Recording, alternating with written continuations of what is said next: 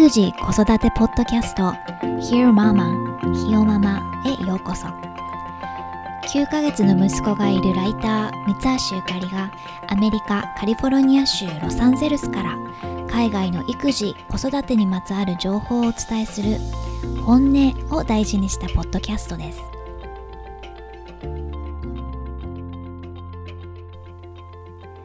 今回紹介したい育児子育てネタは旅をする時子供と一緒に旅をする時の Tips です。でそれに関連する2つの、えネタをピックアップしてみました。1つ目は、え Facebook の、えパブリックの投稿としてある女性のチェロイストがあの子供と旅をする時に私はこうしているっていう、えしかも飛行機に乗って旅をする時にこうしてますっていろいろなこう具体的な tips を紹介していたのでそれをまず紹介したいと思います I travel a lot with a cello and a child Now that winter break travel season is upon us, here are my tips for flying with little people. 彼女の場合はそのチェロっていう大きな楽器を持ちでこれもちろんその預けることはできないので機内持ち込みでさらに子供が、えーと、投稿の内容から2人いるみたいなのでもうどれだけ大変かでしかもその特にパートナー、まあ、旦那さんなり他に一緒に旅をしている大人がいないっていう前提で、えー、彼女がこうしているっていう tips を紹介します。すごい結構、うん、10個ぐらい tips があって、えっ、ー、と、全部紹介するわけじゃないので、一部だけ紹介しますね。えー、その1、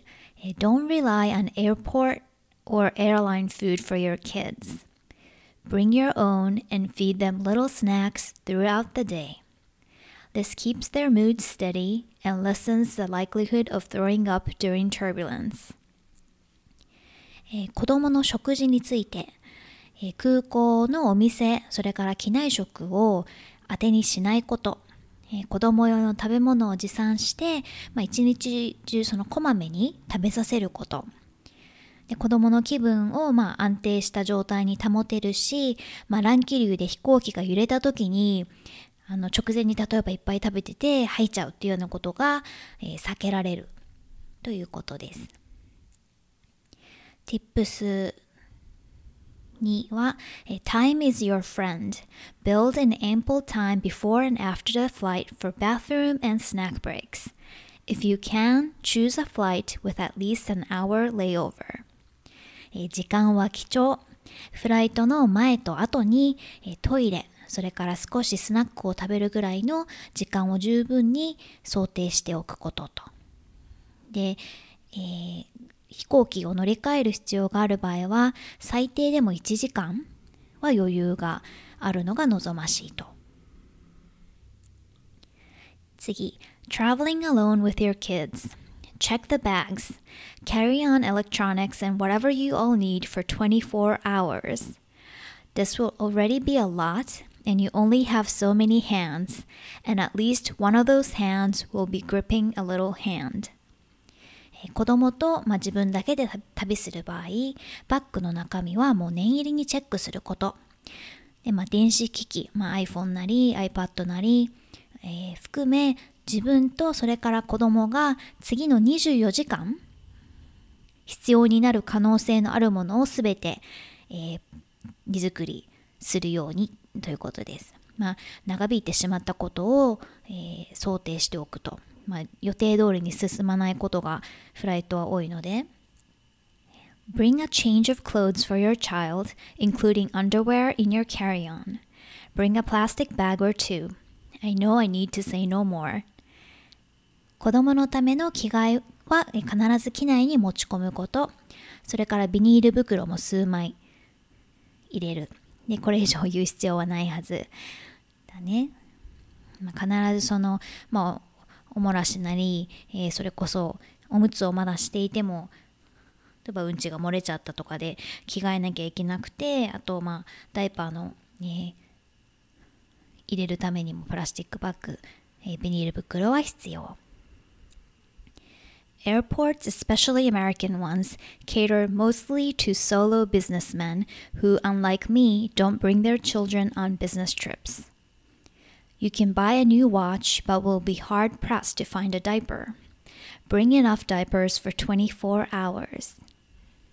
えー、空港、特にアメリカの空港は、まあ、一人で、えー、旅をする男性のビジネスマンを想定して作られていると。なので新しい時計を買うことはできてもおむつは買えませんと。なので、まあ、24時間分のおむつを、まあ、余分なものを余分に持っていくことと。If you have a connection, bring on the plane anything your child might need for 24 hours, because if your connecting flight is delayed or cancelled, the airport or airport hotel will not have anything like underwear for a three year old. 飛行機の乗り継ぎがある場合、飛行機には子供が次の24時間必要になるものをすべて持っていくこと。 次の飛行機が遅れたりキャンセルになったりしたら空港またその空港周辺のホテルに3歳児用の、え、パンツなどが置いてあることはまずないからと。I had a quilted bag that unzipped into a diaper changing pad. It was used often as a sleeping pad on the floor during long layovers and delays. えー、なんかこう手もなんていうのかな取っ手のあるバッグみたいになっていてそれを広げるとおむつ替え用のシートになる？の私も持ってるけれどそれをが一つあると、まあ、一石二鳥だと。おむつ替えの時だけではなくて乗り換えの待ち時間とかにあの床に敷くことで子供がそこで寝られるからと。Changing diapers in an airplane bathroom is traumatic. For everyone, and I've blocked out those memories. I have no advice here. Good luck. 飛行機の機内でのおむつ替えは、まあ、どんな人もトラウマになりうる体験だと。で、まあ、特にアドバイスはないけれども、グッドラックとだけ言っておく。ね、確かに本当、え、ここで買えるのっていう、なんていうのかな、チャッチー、えー、おむつ替え台がパコーンと出てきて、結構高いところにあるから動き動く赤ちゃんが動くもう年齢だとすごい怖いし、うん、前回私とあのルイス君が日本に帰った時はまだそんなにルイスが動かなかったしその今はもうおむつ台ん？おむつ替え台の上に乗せた時点でもう狂って寝返って周りにあるものを触ろうとしたりするからちょっと次回帰るとき本当これは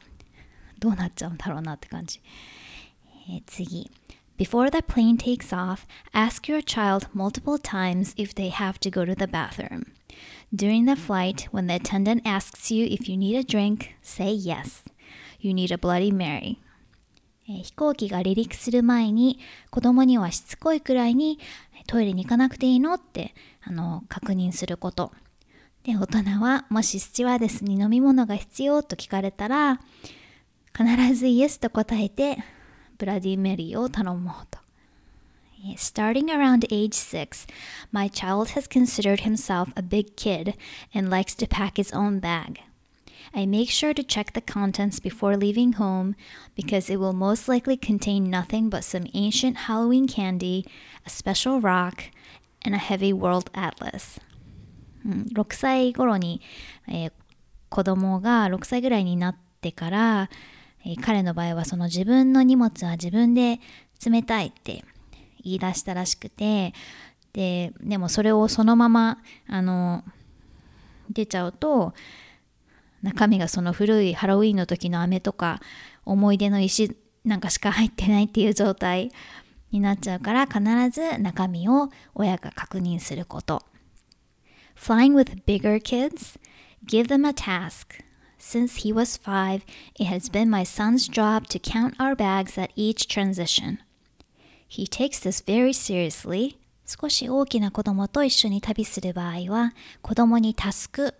を与えること。これはタスクというか子供にはミッションって言ってあげた方が喜びそうだけれど例えばあのバッグが全部揃ってるかをその都度、え、移動の都度確認するのが彼女の息子さんのミッションでで結構本気に真剣に取り組んでくれるから、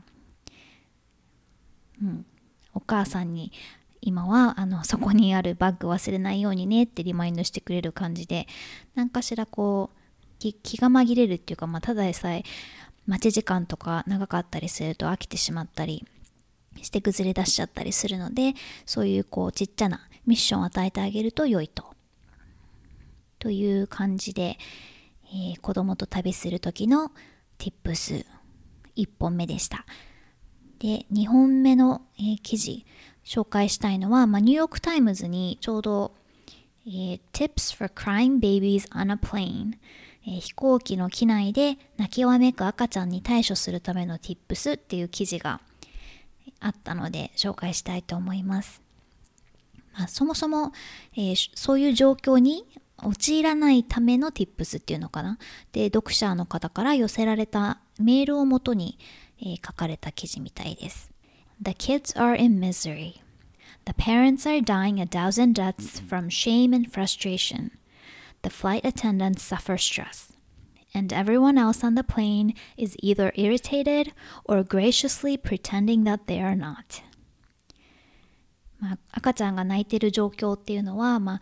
その子供たちももちろん惨めだし親はその恥ずかしいとか申し訳ないっていうことから来るストレスがマックスで、うん、何何回とこう死んじゃうような苦しみを味わうと。でもちろんその他に一緒に乗り乗り合わせた乗客も、まあ、その状況にイライラしてるのがもう明らかな感じかなんかこう無理して気にしてないふりをしてると。まあ一人としてハッピーな人がいない惨めな状況でじゃあそんな状況をどういうふうにこう対処するのか。一つ目が、えー、I have a four-year-old which is akin to having a monkey cat hybrid, wrote Ren West. During a departure delay, her son became a thrashing wild man. If it didn't cost $600, I would have just asked to be taken off the plane right then and there. I bet all 100 passengers would have pitched in. えっ、と、猿と猫のハイブリッドみたいな4歳児がいると。 で離陸が遅れて機内でただおとなしくもうじっとして待ってなきゃいけないっていう状況。でまあねそれそうだけれど飛行機に乗っちゃってると多分一応まだ一応シートベルトあのサインもついてるし動けもしないしっていう状況でもし600ドルのコストがかからなければその場で降ろしてってもう言いたいぐらいだったと。きっと状況その状況みんな 辛かっただろうから乗客から資金を募れば600ドルぐらい集まったんじゃないかって。これはまあ tips というよりはそういう状況があったっていうあるある。で飛行機に乗る前に、えー、の tips While you're still in the airport, don't break out the electronics. Move around, talk, eat, Play games. Don't sit still until you have to. And hit the bathroom. You want brand new diapers and empty bladders all around. これは最初の部分だけ紹介すると、まあ、空港にいてまだその飛行機に、えー、乗らないでいいんだったらその電子機器はなるべくお預けにしておくことと、まあ、いっぱい動いてお話しして食べて、まあ、ゲームをしたりして遊びましょうと。座るのは飛行機に乗ったらいくらでもできるから、うん、これはそう。子供がいるとあの最初に優先的に乗せてもらえるけれども最後に乗る方が賢明。これもやっぱりその一つ前の座ってなきゃいけない時間をなるべく短くした方がいいから。でもしその荷物をね、あのー、上の棚に、えー、入れるスペースがなくなっちゃいそうとかっていう心配なんだったらまあ親があのパパとママと両方いる場合は、えー、片方の親が荷物を持って先に乗ってでそれはそれでそのスペースを確保してもう一人の親が子供と最後まで外で一緒に遊んでてギリギリのタイミングで、えー、飛行機に乗る。のが賢明だって、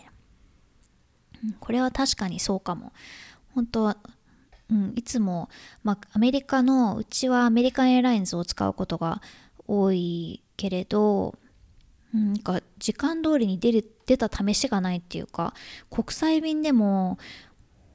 本当さ、うん、前回と前々回は1回なんて5時間ぐらいディレイになったりとか、で国内便だともっとあの時間のずれって生じるから、うん、先に乗っちゃっててひたすら待つみたいなことがギリギリに乗ってもありえるからこれは良いかも。あと、おもちゃのアイディアで、えー、風船がいいっていう話。うん、Uninflated balloons don't weigh anything and don't take up any space. 確かに。We inflated the balloons and instantly we had a fun game of knuckle volleyball. One of my better ideas. うん、風船を持って行って、まあ、空港で膨らませる軽いし場所も取らないおもちゃで、まあ、空港で過ごす退屈な時間を、えー、楽しいものに変えてくれるよということです。他にもあの例えばエグジットシートを選ぶことでその前の部分足元の部分のスペースが広いからそこにこうシートとかを引いて子供が遊べるようにする。だからエグジットシートをあえて選ぶ。とかえー、なんかシールとか、まあ、バンドエイドでもいいけれどとにかくこう貼れるもの持っていくとそれだけで、まあ、いろんなところに貼って、えー、しばらくは遊んでくれる。あとあの周りの人に迷惑がかかってしまうことを考えてこう気配りをするっていうような人もいてあのお菓子をなんかちょっとした袋にお菓子を詰めてであの、ね、初めての飛行機だから、うん、ちょっと泣いちゃったり迷惑かけるかもしれないけれどごめんなさいねっていうこうちょっとしたノートと一緒にそれを配ることでなんかこう配慮をする。っていうようなアイディアもありました。で結構あのいろいろ集まった便りの中で多かったっていうのがその大変な両親を周りの人は助けてあげましょうっていう内容がすごく多かったらしくって、うん、例えばその子供が、えー、2人以上いてで1人の子がトイレに行かなきゃいけない時にもう1人の子をあの見ていてあげるとか荷物のを上の棚からねにあげたり下ろしたりするのを手伝ってあげるとか、まあ、そうやってその過去にたまたま一緒に乗り合わせた、乗客の人に親切にしてもらってのそれを今でもすごく覚えてるっていう E メールもたくさん届いたそうです。録音後期今回の録音後期はあの最初のその育児子育てネタに関連して私たちが一時帰国をした時の話をちょっとしようかなと思います。えっと確か10ヶ月ぐらいの時かな？に、えー、1回帰ってでまあギャン泣きを1回ずつ行きと帰りと1回ずつしてでロサンゼルスから、えー、その時は羽田だったけれど、えー、長い時で12時間かかってたのでまあなかなかなかなか長かった。であったけれど私たちはそのマイルを使ってあのビジネスにアップグレードをしてでアメリカンエラインの場合はエコノミーだとバシネットを貸してもらえるらしくってでその場合はもうエグジットシートに座って前の前にその自分の前にバシネットを置けるみたいな感じなんだけれど、まあ、それよりはその、うん、エコノミーで窮屈になっちゃうよりはもうビジネスにしようって言ってマイルを使ってアップグレードしたのでまあで赤ちゃん用の席をもちろん確保することもできるけどどうせどっちかが抱っこするか、ね、どっちかの膝の上に座ってるんだろうってことで、えー、大人2人分のシートでした。まだでもその頃動けなかったから自分ではハイハイもする前だったし、うん、だからこうあっち行きたいこっち行きたいみたいなのはなかったのでその分、まあ、楽というか、うん、全然眠れなかったしもう多分1時間もトータルで寝てないんじゃないかな。でルイスくんもほとんど寝なかったかな。でもにでもほんと2時間ぐらい？いつもだったら長い時1回のお昼寝に2時間ぐらいなんだけれど、えー、その時は。うん、それぐらいででもうほんとすごく疲れた状態で空港に着いてで帰りの車もベビーシートがあのを借りたんだけれどもそのサイズがなんかちっちゃいっていうか結構チャチい感じのベビーシートでそれがすごく合わなかったし、まあ、もちろん初めての環境だし寝てないでもすごく疲れてるしっていうのでもう帰りの車の中で実家まで1時間ぐらいもっとかなちょうど午後の3時とか3時半ぐらいに着く便だった気がするけれどなのでラッシュアワーに、うん、帰宅ラッシュに、えー、巻き込まれちゃってすごい時間かかってでも本当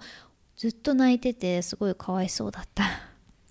だから飛行機の中よりは車の中でのそのギャン泣きの方が辛かった記憶があるかな。で日本にその一時帰国した時に、えー、カーシートとかベビーベッドは、えー、赤ちゃん用具のそのレンタルサービスで借りました、うん、あらかじめ借りておいてでまあ実家に泊まったので、えー、両親にセットアップしておいてもらって。でその時使ったのはダスキンがやってる貸してネットを使いました。であの店舗があちこちにあるのでであのそそうじゃないと、まあ、配送料をあの払って家に届けてもらう感じなんだけどもなんかまあ近くにあるんだったら車で取りに行けるしと思って。そうでもあのあんまり、うん、結構不親切な感じであの私じゃなくてその親が全部やってくれたんだけれど、まあ、予約するとこだけ私がネットでやってでベビーカーを あのお店の人があのうちの両親に渡し忘れてなのになんか電話とか全然してこなくってたまたま私がなんか LINE でじゃあこれとこれとこれがあるけど揃ってるよねって念のためまあ大丈夫だろうと思ったけど念のため確認したら「えー、そうなの？ベビーカーないよ」っていう話になって。でで電話したら「こっちに置いてます」って言ってなんか普通かけてくるでしょって思うんだけど。そう。なのでサービスはいけてない。でベビーカー自体もすごいボロボロだった。うん、もうなんかどんだけ使ってんのっていうちょっとあのガタガタした道を歩いたら壊れるんじゃないかなっていう